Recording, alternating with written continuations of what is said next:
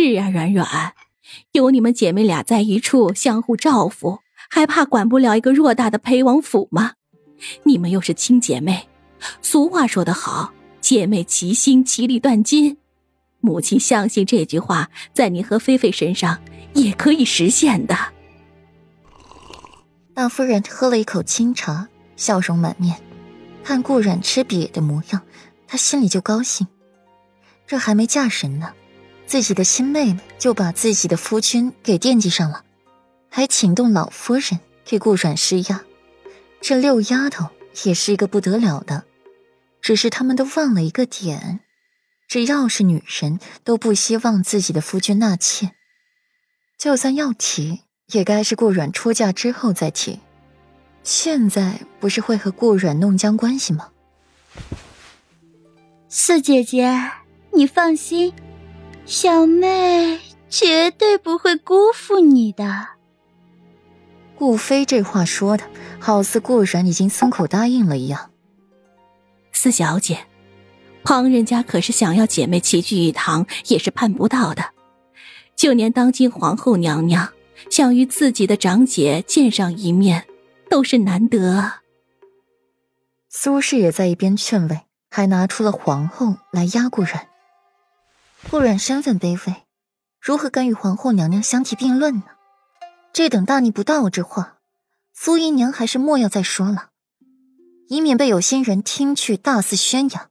说苏姨娘说太师府狼子野心，敢与当今天子皇后并肩，处处以天子身份自居，所以还请苏姨娘慎言。顾阮的凤眸冷冽几分，说出的话更寒，让苏氏如坠冰窟。听顾阮这般说话，顾老夫人心头也是一颤，责怪的瞪了眼苏氏，这话是能随便说的吗？拿什么做比喻不好，偏拿皇家人做别，这不是落人口舌吗？顾然，你胡说！我什么时候这样说过？你少污蔑我！苏氏也是被吓到了，尤其是接受到了顾老夫人责怪的眼神，苏氏又惊又怒，气血上涌，脸色通红无比，却又无处发泄，只能将这股不愉、愤怒。发泄在了顾阮身上。先是不遵礼法规矩，后是拿皇家人做比，不管老夫人与母亲苏姨娘初心如何，难免不会落人口舌。在今有心人传进了陛下耳朵里，陛下虽嘴上不说，心里难免留一个疙瘩。老夫人，孙女刚从清凉寺上香回来，身子疲惫，老夫人若是无事。孙女先行告退。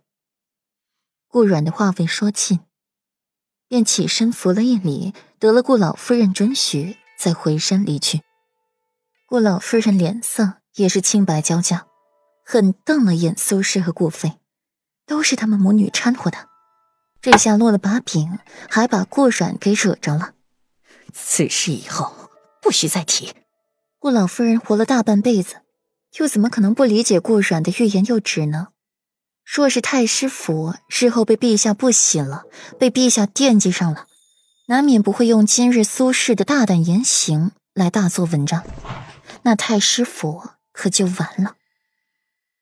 老夫人，顾飞蹭的一下站起来，为什么不许再提？她可是要嫁给裴世子的。闭嘴！喊什么喊？你没发现你姐姐不乐意吗？顾飞。我早就和你说过，要和你姐姐多亲热一些，不多接触一些，不要成日里找你姐姐的不快，你都听了吗？现在居然还烧想起了自己的姐夫来，你是恨嫁吗？赶着去给别人做妾！